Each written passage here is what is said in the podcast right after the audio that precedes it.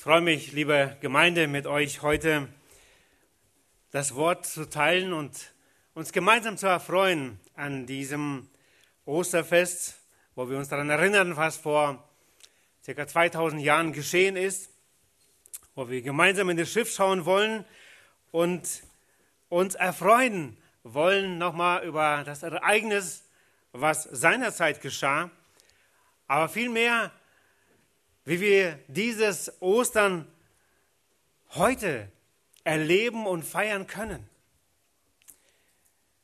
Ihr habt sicher im Wochenblatt schon gesehen, das Thema für heute, die Kraft der Auferstehung ist heute erfahrbar. Die Kraft der Auferstehung ist heute erfahrbar. Epheser 1, wir werden die Verse 17 bis 20 uns anschauen. Doch vorweg einige einleitende Worte. Die Evangelisten berichten uns von dem Wunder der Auferstehung des Herrn Jesus Christus als eine Tatsache, die sie erfahren haben. Der Evangelist Lukas verfasst einen Bericht von den Ereignissen, von Augenzeugen, die von Anfang an Diener des Wortes waren. So berichtet er in Lukas 1, 1 und 2. Er hat Informationen gesammelt und gibt diesen Bericht.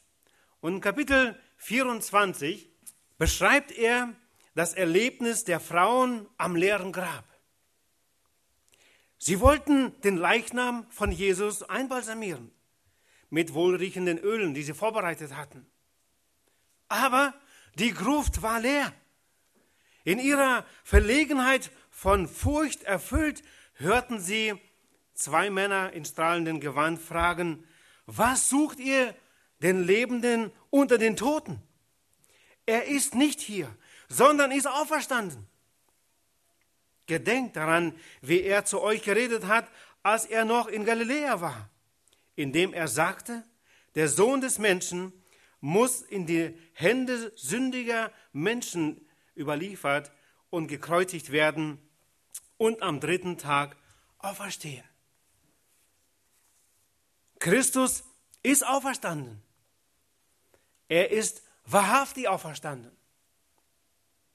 Dieses Bekenntnis ist orthodox. Man könnte sagen auch rechtsgläubig oder strenggläubig, wie die Übersetzung von diesem Wort ist. Im wörtlichen Sinn. Nicht, weil es am Ostermorgen in orthodoxen Kirchen zur Liturgie gehört, sondern weil es tatsächlich wahr ist. Christus ist wahrhaftig auferstanden. Nur das Bekenntnis allein verändert noch lange nicht unser Leben. Die Theorie in unserem Kopf hat herzlich wenig mit unserem Alltag zu tun. Deshalb ist auch bei den meisten Christen sogenannten Christen das Bekenntnis zur Verstehung vielfach schon alles. Was sie unterscheidet von den Menschen, die gar nicht an Christus glauben, die das, was wir in den Evangelien lesen, eine Erfindung der Jünger ist.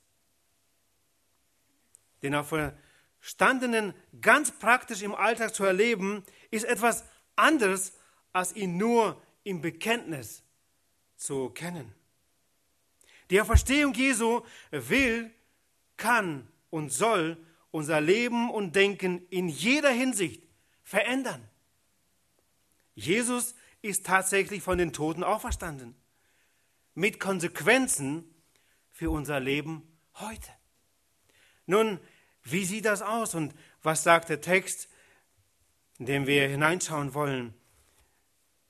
Epheser 1, 17 bis 20. Als erstes, wenn wir diesen Text hier anschauen, wir sehen, es ist ein Gebet, das Paulus betet. Doch vorweg schauen wir in den ersten Kapiteln, in den ersten Versen schon, wie Paulus, der die Gnade Gottes, der Gott, den Vater, persönlich kennenlernen durfte, wie er schreibt. Vers 2 in Kapitel 1, Gnade euch und Friede von Gott, unserem Vater und dem Herrn Jesus Christus. Er hat Gott erfahren. Und er wünscht von diesem Gott, den Ephesern, Gnade und Friede von Gott, unserem Vater.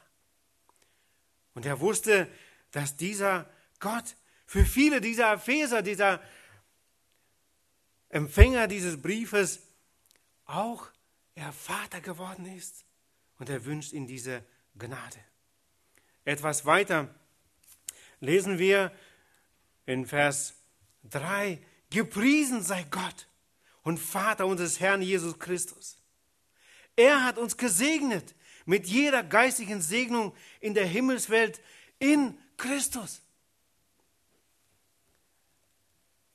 Er freut sich über dieses große Geschenk Gottes, das er erfahren durfte in Christus. Und dann ab Vers 15, und ich werde es im Zusammenhang lesen, dieses Gebet. Er hat Gott erfahren und er betet nun für die Epheser dieses Gebet. Und wir werden feststellen, diese Größe und wo es auch genau um die Auferstehung auch in diesem Gebet geht. Deshalb höre auch ich, nachdem ich von eurem Glauben an den Herrn Jesus und von eurer Liebe zu allen Heiligen gehört habe, nicht auf, für euch zu danken. Und ich gedenke euer in meinen Gebeten, dass der Gott unseres Herrn Jesus Christus, der Vater der Herrlichkeit, euch gebe den Geist der Weisheit und Offenbarung in der Erkenntnis seiner selbst. Er erleuchte die Augen eures Herzens, damit ihr, was die, damit ihr wisst, was die Hoffnung seiner Berufung, was der Reichtum der Herrlichkeit seines Erbes in den Heiligen und was die überragende Größe seiner Kraft an uns, den Glaubenden, ist und nach der Wirksamkeit der Macht seiner Stärke. Die hat er in Christus wirksam werden lassen, indem er ihn aus den Toten auferweckt und zu seinem, seiner Rechten in der Himmelswelt gesetzt hat. Hoch über jede Gewalt und Macht und Kraft und Herrschaft und jeden Namen, der nicht nur in diesem Zeitalter, sondern auch in der zukünftigen genannt werden wird. Und alles hat er seinen Füßen unterworfen und ihn als Haupt über alles der Gemeinde gegeben, die sein Leib ist, die Fülle dessen, der alles in allen erfüllt. Die Kraftquelle ist in Gott, dem Vater. Paulus durfte das erkennen. Und er zeigt nun auf, auch in diesem Gebet, was kurz ist, aber Paulus möchte selbst durch das Gebet den Ephesern zeigen, was der Inhalt des Gebets ist. Paulus betet zu Gott, unserem Herrn, der Vater der Herrlichkeit. Zu ihm ist sein Gebet. Er gebe euch. Und dann zählt er auf den Geist der Weisheit, Offenbarung in der Erkenntnis, erleuchtete Augen eures Herzens, damit ihr erkennt den Reichtum der Herrlichkeit seines Erbes an die Heiligen. Und er hört nicht auf und an die überragende Größe seiner Kraft. Er zeigt ihnen das Bild auf, diesen Gott, den er anbetet, zu, ihm er bet, zu dem er betet, die Macht seiner Stärke. Er kennt ihn. Und dann sagt er im Vers 20, mit welcher Kraft hat dieser Gott? Der hat Jesus aus den Toten auferweckt. Die hat er in Christus wirksam werden lassen, indem er ihn aus den Toten auferweckt und zu seiner Rechten in der Himmelswelt gesetzt hat. Das hat diese Kraft, hat dieser herrliche Gott, zu dem er betet. Und weil er ihn kennt, betet er zu ihm. Und er möchte den Ephesern nochmal mehr aufzeigen, wie groß dieser Gott ist, mit dem wir es zu tun haben. Zweitens wollen wir uns anschauen, die Kraft der Auferstehung in den Glaubenden. Im Vers 19 lesen wir, und was die überragende Größe seiner Kraft an uns, den Glaubenden, ist, nach der Wirksamkeit der Macht seiner Stärke.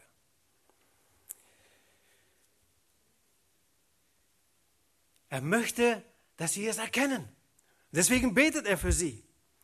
Und dieses Gebet wurde aufgeschrieben, damit sie es auch fassen können. Was ist der Inhalt des Gebets von Paulus? Und er geht weiter in diesem Brief. Ich lese, greife noch einen Vers vor, Epheser 3, Vers 20. Paulus kann es kaum fassen, wie groß Gott ist, zu dem er betet und was er alles kann. So sagt er in Kapitel 3, Vers 20, dem aber, der über alles hinaus zu tun vermag, über die Maßen mehr, als wir erbitten oder erdenken, gemäß der Kraft, die in uns wirkt.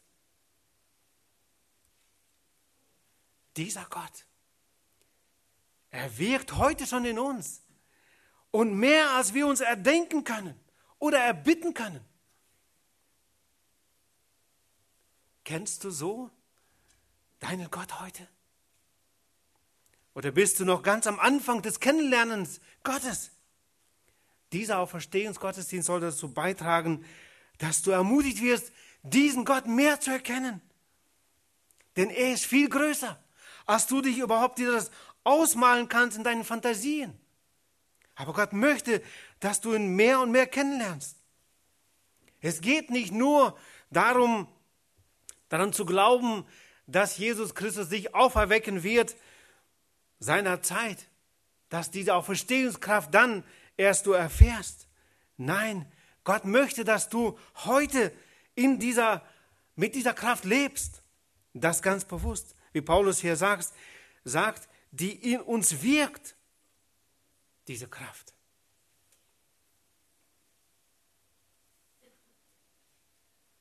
Thomas entließ uns am Karfreitag vor zwei Tagen mit den Psalmen oder mit den Worten aus dem zweiten Kapitel Epheser, wo es heißt, ab Vers 1, auch euch hat er auferweckt, die ihr tot wart, in euren Vergehungen und Sünden, in denen ihr einst wandelt gemäß dem Zeitlauf dieser Welt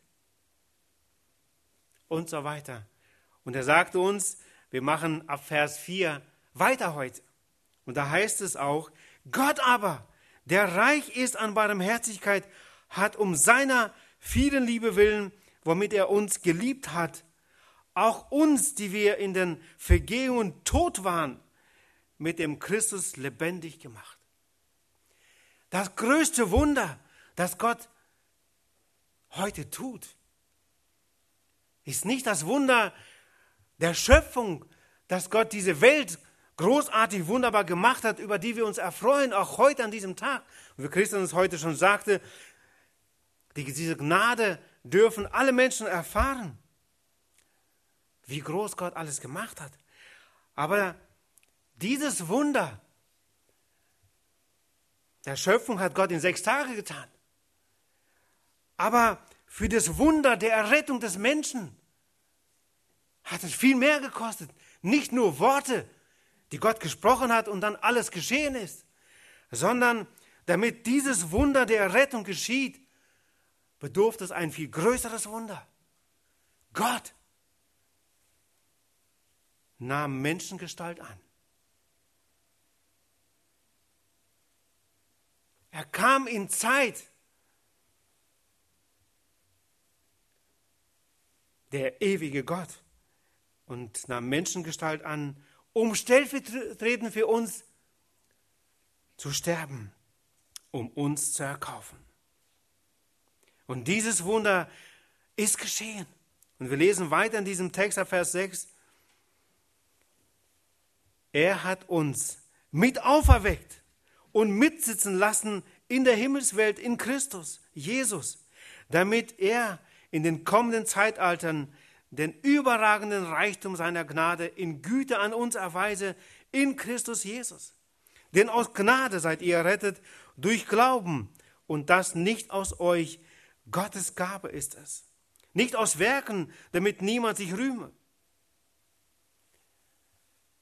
Es ist Gottes Geschenk an uns Menschen. Die Auswirkung der Rettung lesen wir in vielen weiteren Briefen und unter anderem in Römer 6, Vers 4b, da heißt es, wie Christus aus den Toten auferweckt worden ist durch die Herrlichkeit des Vaters, so auch wir in Neuheit des Lebens wandeln. Wie Paulus es hier formuliert, wurde Christus aus den Toten auferweckt durch die Herrlichkeit des Vaters. Erkennen wir bei dieser Verstehung die Herrlichkeit des Vaters? Jesus ist auferstanden im neuen Leib. Seinerzeit wurde Lazarus erweckt, aber er musste wieder sterben. Jesus nicht mehr. Deswegen ist er der Erstling. Und Paulus sagt hier, so wie Christus auferweckt wurde durch die Herrlichkeit des Vaters, so auch wir in Neuheit des Lebens wandeln. Da, wo wir es im Glauben fassen, was Christus vollbracht hat für uns, da gibt es neues Leben. Nicht nur irgendwie ein bisschen noch Glauben zu dem Versuch, gut zu sein, noch ein bisschen polieren, Den Mercedes, den ich seinerzeit viele Wochen schweißte, Baujahr 58, und nach Wochen lang, monatelang wurde er wunderschön lackiert und sah gut aus, aber das Herzstück war immer noch alt. Was Christus macht, ist neu, durch und durch. Ja, dieser neue wiedergeborene Johann, der, das ist nur innerlich da, was da neu geboren ist. Äußerlich ist immer noch vergänglich. Und selbst unser Körper, unser Leib hat sich nicht bekehrt. Aber dieses Neue ist da und er sprudelt.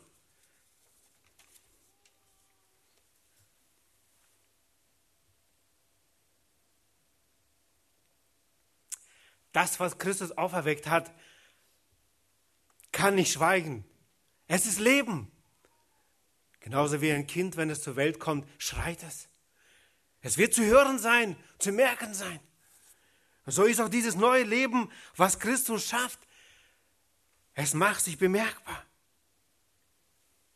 Und Jesus musste zu diesem frommen Pharisäer Nikodemus sagen, der sehr religiös war, der versuchte streng zu leben, das Gesetz pingelig war. Es ist genauso zu tun. Aber der kam mit der Frage bei Nacht zu Jesus, was muss ich tun, um errettet zu werden? Und Jesus musste ihm sagen, wer nicht, wenn, nicht, wenn jemand nicht vom Neuen geboren wird, kann er das Reich Gottes nicht sehen. Du kannst noch so religiös sein. Wenn du nicht vom Neuen geboren wirst, kannst du das Reich Gottes nicht erben. Seinerzeit fragte ich einer orthodoxen Kirche in Potsdam den Übersetzer, der den Gottesdienst, den, äh, den Priester übersetzte, jahrelang. Priester konnte ich selbst nicht sprechen, aber diesen Übersetzer, und ich fragte ihn, gibt es mal eine Predigt über dieses zentrale Thema, wer nicht vom Neuen geboren ist, kann nicht in das Reich Gottes kommen? Er erinnerte sich, nein, kann ich mich nicht erinnern. Und so ist es heute in vielen Kirchen. Sie kommen jahrelang, jahrzehntelang in den Gottesdienst und hören die zentrale Botschaft nicht, dass um gerettet zu werden, ich vom Neuen geboren werden muss. Das ist Auferstehung, wo wir das im Glauben fassen können, dass Christus auferstanden ist und danach, wenn wir das im Glauben aufnehmen, dass Christus stellvertretend für uns bezahlt hat unsere Sünden auf sich genommen hat, Gott ihn auferweckt hat als Beweis der Vergebung unserer Schuld, da gibt es neues Leben. Und dieses neue Leben, das sieht dann so aus. Römer 6, Vers 13 heißt es dann, stellt eure Glieder nicht der Sünde zur Verfügung, sondern stellt euch selbst Gott zur Verfügung. Als Lebende aus den Toten. Da ist Leben da. Aus den Toten. Da ist nicht nur Attrappen da, sondern da ist Leben da. Gott zur Werkzeugung der Gerechtigkeit stellt euch da. Mit den Worten aus Kolosser 3 gesprochen, wo wir mehrere Predigten bereits gehört haben, heißt es, wenn ihr mit dem Christus auferweckt worden seid, so sucht, was droben ist. Sind auf das, was droben ist und nicht, was auf der Erde ist. Denn ihr seid gestorben und euer Leben ist verborgen mit dem Christus in Gott. Wenn wir der Sünde gestorben sind, dann sind diese sündigen Interessen nicht mehr aktiv bei uns. Galater 5, das zeigt Paulus auf, ab Vers 16, wie wir dann leben, weil ich schon sagte, unser Körper, der hat sich nicht bekehrt. Und wir leben in ihm. Und er möchte uns immer wieder zur Sünde locken. Aber er kann uns auch nicht dazu zwingen. In Galater 5, Vers 16 heißt es, ich sage aber, wandelt im Geist und ihr werdet die Begierde des Fleisches nicht erfüllen. Denn das Fleisch begehrt gegen den Geist auf, der Geist aber gegen das Fleisch. Denn diese sind einander entgegengesetzt, damit ihr nicht das tut, was ihr wollt. Wenn ihr aber durch den Geist geleitet werdet, so seid ihr nicht unter Gesetz. Und dieser Geist Gottes gibt Zeugnis unserem Geist, dass wir Kinder Gottes sind. Und wir müssen nicht mehr sündigen. Ja, wir können da hineinfallen, aber wir müssen es nicht. Und da, wo wir dieses Leben aus Gott haben, da werden wir uns dann nicht wohlfühlen in der Sünde. Wir werden schnell da rauskommen wollen, um wieder geheiligt zu werden und heilig vor, vor Gott leben. Ab dem Zeitpunkt meiner Errettung habe ich Freude in der Gemeinschaft mit Gott. Möchte ich Gottes Wort lesen? Möchte ich diese Beziehung mit Gott per Du pflegen und diese Beziehung unter den Menschen? Auch geretteten Kinder Gottes. Wenn ich diesen Drang nicht habe, dann muss ich mich hier fragen, bin ich überhaupt gerettet? Ist dieses Leben in mir? Ein Mensch möchte ganz natürlich mit anderen Menschen zusammen sein. Ein Christ möchte ganz natürlich mit anderen Christen zusammen sein, möchte diese Beziehung, Gemeinschaft pflegen. Die Menschen um mich sind mir nicht mehr egal. Ich möchte diesen verlorenen Menschen das Evangelium sagen, dass sie auch errettet werden können. Diese überragende Größe seiner Kraft, die merken wir, wie sie in uns wirkt. Wir müssen uns nicht anstellen, etwas zu tun. Wir müssen uns nur Gott zur Verfügung stellen. Nur uns dem Herrn sagen, Herr, hier bin ich. Was willst du, dass ich tue? Und diese überragende Größe der Kraft, diese Auferstehungskraft wird in uns wirken. Wie Paulus im Vers 3, Vers 20 sagte, die bereits in uns wirkt. Und wir schauen uns an und wundern uns, was Gott so in uns und durch uns alles machen möchte. Und wir staunen, weil wir wissen, wie egoistisch mein eigenes Ich doch ist. Aber wenn wir merken, wie Gott in uns wirkt, wenn wir Freiraum geben, da kommen wir nicht aus dem Staunen. Wir leben dann bewusst unser Christsein. Offen und bewusst, echt einfach. Wir müssen nicht etwas vortäuschen, sondern einfach echt sein. Wir beten, dass Gottes Geist Menschen überführt, mit denen wir in Kontakt sind, denen wir Gottes Wort weitergeben. Wir geben es weiter, dieses Gottes Wort. Ob durch Reden oder wo wir einfach Gottes Wort bewusst weitergeben. Ich denke an die Zeit zurück, wo wir erst in, Tausenden und dann Zehntausenden Literatur weitergaben. Neue Testamente, Neues äh, Jesus unser Schicksal in den russischen Kasernen. Jahre später kommen wir im Brief, danke, dass du damals mir diese Bücher gegeben hast. Ich wurde krank und ich habe gelesen, ich wurde ein Kind Gottes, heute gehöre ich zu der und der Gemeinde. Hier noch ein Foto von mir. Du kannst dich sicher nicht an mich erinnern, aber danke, heute bin ich Kind Gottes. Dieser Glaube, dass Gottes Wort nicht leer zurückkommt, der bringt uns auch in eine Aktivität, Aktion, wo wir nicht einfach uns freuen, dass wir gerettet sind. Joshua, letztens hat er einen Bericht im RF gemacht, ein Zeugnis, durfte ihn persönlich kennenlernen, ein Kurde, seine ganze Verwandtschaft und er selbst waren Moslems. Er bekam ein Traktat. Nur er konnte das Traktat irgendwie nicht wegschmeißen, weil er gerade keine Mülltonne fand in der Nähe, gut erzogen in Deutschland, aufgewachsen, blieb es in der Tasche. Ich bin mir sicher und bewusst, dass dieses Traktat nicht einfach so weitergegeben wurde, dass dafür gebetet wurde. Dieser Joshua legt zu Hause dieses Traktat auf den Tisch und nach einigen Tagen findet es er wieder. Vier Selbstmordversuche, viel Not. Und er kommt durch dieses Traktat weiter. Heute ist er ein Missionar der Kontaktmission, hat gerade schweres Leid erfahren, wo sein Vater gestorben ist. Er ist heute der einzige zur ganzen Verwandtschaft, der gläubig ist. Er darf der Zeuge sein.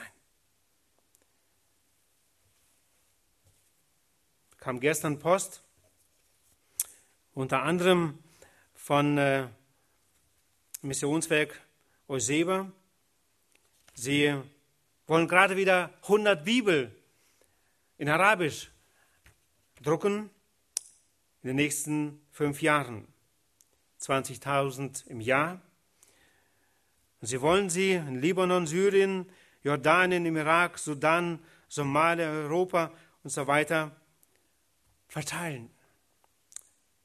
Jedes einzelne Neue Testament oder eine Bibelschrift kostet ungefähr 5 Euro. Sie bitten um Spenden und sie fragen nach, aber das Größte ist das Gebet dahinter. Vielleicht ist heute jemand dabei und sagt, ich möchte das ganz bewusst unterstützen. Ich möchte eine Testament, eine Bibel bezahlen und bewusst dafür beten, dass dieses Wort an bestimmten Menschen kommt, der ihn errettet. Denke da an einen Mann aus der Nähe von Bielefeld. Er rief mich an und sagte, ihr wohnt doch in Berlin. Ich habe MS, bin krank, werde nicht mehr lange leben. Ich habe für mein Geld, was ich hatte, Neue Testamente in Türkisch gekauft. Und ich möchte, dass die verteilt werden. Und in Berlin sind ja sehr viele dieser Menschen. Kannst du sie bitte mitnehmen und da verteilen? Er ist schon längst beim Herrn. Aber ich glaube, dass dieser Herzschlag, dieser Einsatz, dass Gottes Wort einfach an den Menschen kommt, weitergeht. Ich bin gespannt, wie viele Menschen diesem jungen Mann begegnen werden im Himmel und einfach ihm Danke sagen werden. Dass er sein Geld nicht in Medikamente noch hineingesteckt hat, vielleicht noch einen Tag oder zwei Stunden länger zu leben, sondern dafür, dass Gottes Wort in ihrer Sprache gedruckt wurde und sie es bekommen konnten und errettet wurden. Wir haben heute von der Gemeinde eine Aktivität, die unsere jungen Männer ausüben, Sport, Fußball jeden Montag. Eine nicht schlechte Sache.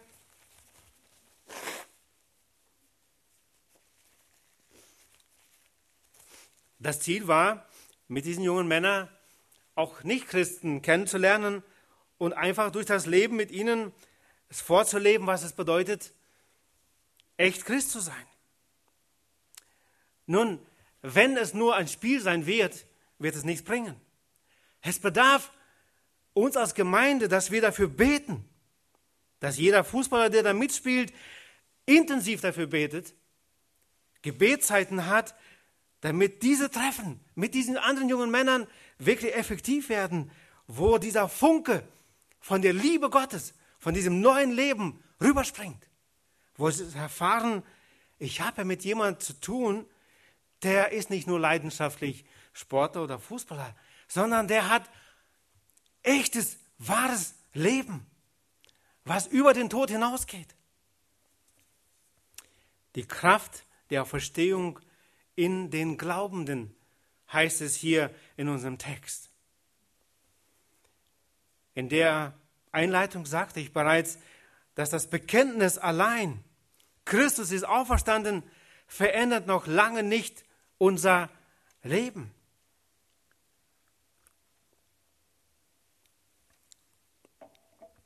Viele Menschen glauben, sie glauben, aber nicht an den auferstandenen Christus. Sie sagen einfach, wir glauben. Wir glauben an Gott.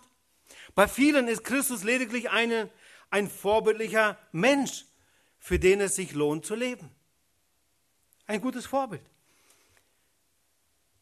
Das ist der Inhalt des modernen christlichen Glaubens. Jesus lebt in meiner Illusion. Er lebt in meiner Gedankenwelt und inspiriert mich zu guten Taten. Wenn das der Inhalt deines Glaubens ist, dann ist er nichts wert. Unser Glaube, den wir hier predigen, gründet auf einer realen Person. Und zwar Gott, der in Jesus Christus Menschengestalt annahm, der in Raum und Zeit gelebt hat, gestorben, aber auferstanden ist aus den Toten. Nicht in unseren Köpfen, sondern leiblich. Und Paulus war es ein Anliegen, Philippa 3, Vers 10, um ihn, Christus, und die Kraft seiner Verstehung zu erkennen. Das war sein Ziel. Und er sagt dann im Vers 9, diesem Kapitel 3, indem ich nicht meine Gerechtigkeit habe. Paulus hat sich sehr angestrengt, angestrengt seiner Zeit gerecht zu leben, aber er musste erkennen, das reicht nicht aus, die aus dem Gesetz ist, sondern die durch den Glauben an Christus ist. Diese Gerechtigkeit, die hat er gesucht. Und dafür war sein Anliegen, Christus zu erkennen. Wir lernen nicht ein Buch mit Tausenden von Gesetzen und Vorschriften, sondern eine Person, Jesus Christus kennen.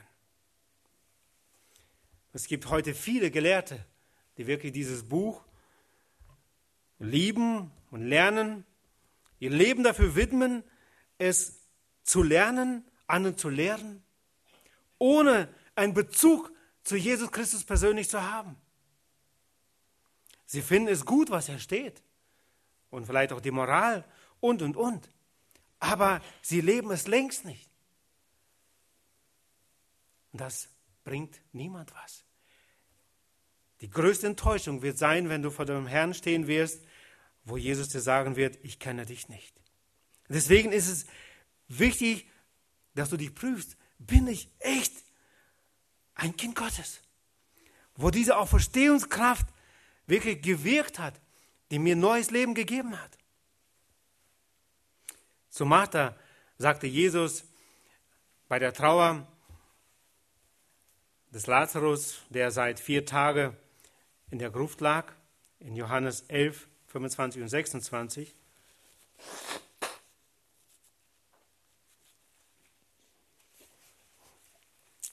Jesus sprach zu ihr, ich bin die Auferstehung und das Leben.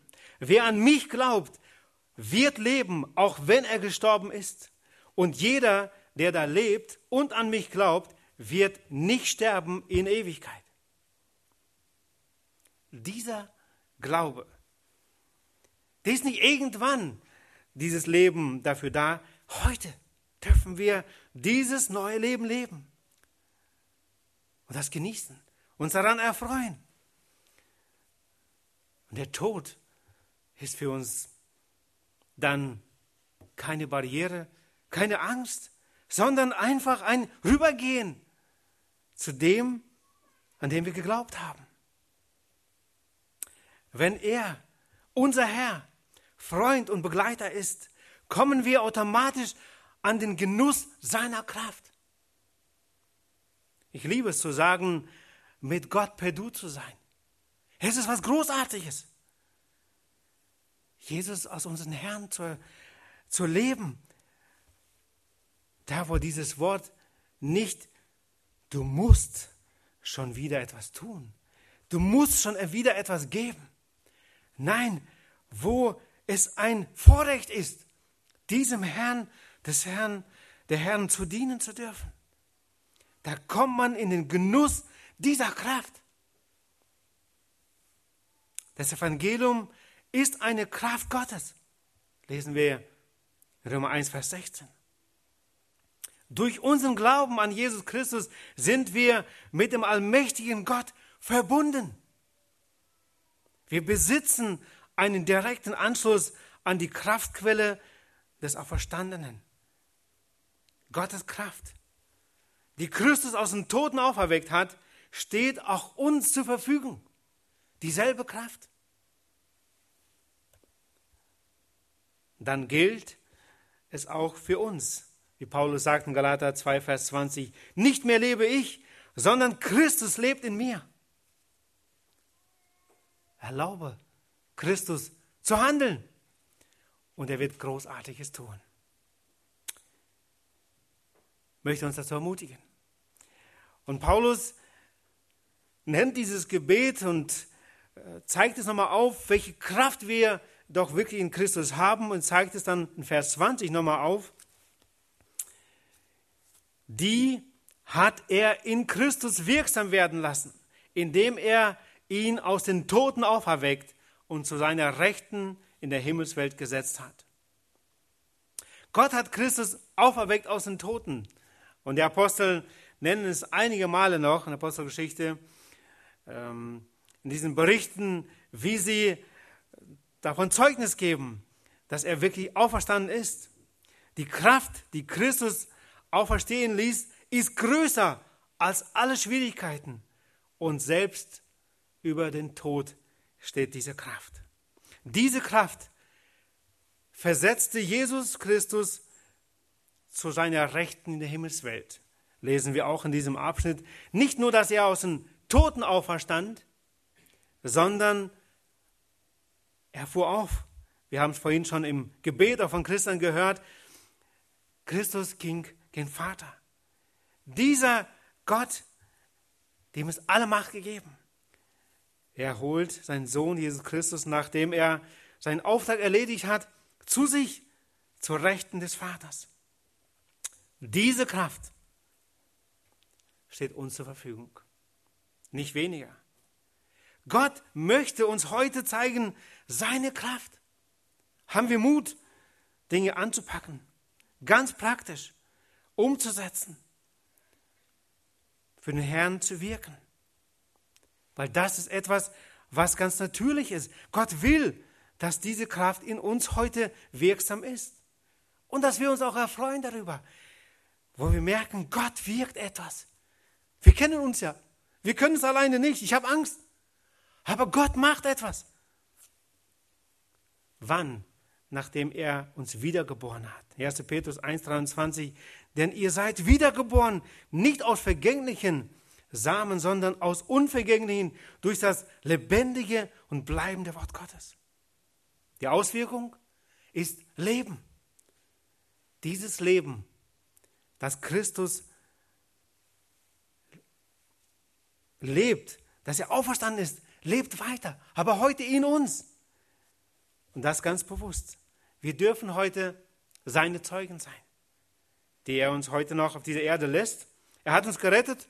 Eigentlich könnten wir schon zu ihm, aber er hat noch einen Auftrag für uns, das rettende Evangelium weiter zu sagen. Die Kraft der Auferstehung ist heute erfahrbar. Amen. Amen. Lasst uns einfach den Herrn dafür danken, ihn anbeten und schauen, was der Herr weiter durch jeden von uns, seine erretteten Kinder, macht und wie Gott Frucht schenkt in unserer Umgebung, wo wir das Evangelium hinbringen, wo wir gemeinsam staunen werden, wie Gott neues Leben schenkt und wir uns einfach mitfreuen dürfen, wo Gott uns gebrauchen konnte. Lass uns aufstehen und dem Herrn einfach danken für seine Auferstehung, für das Leben, das er in uns wirkt und durch uns.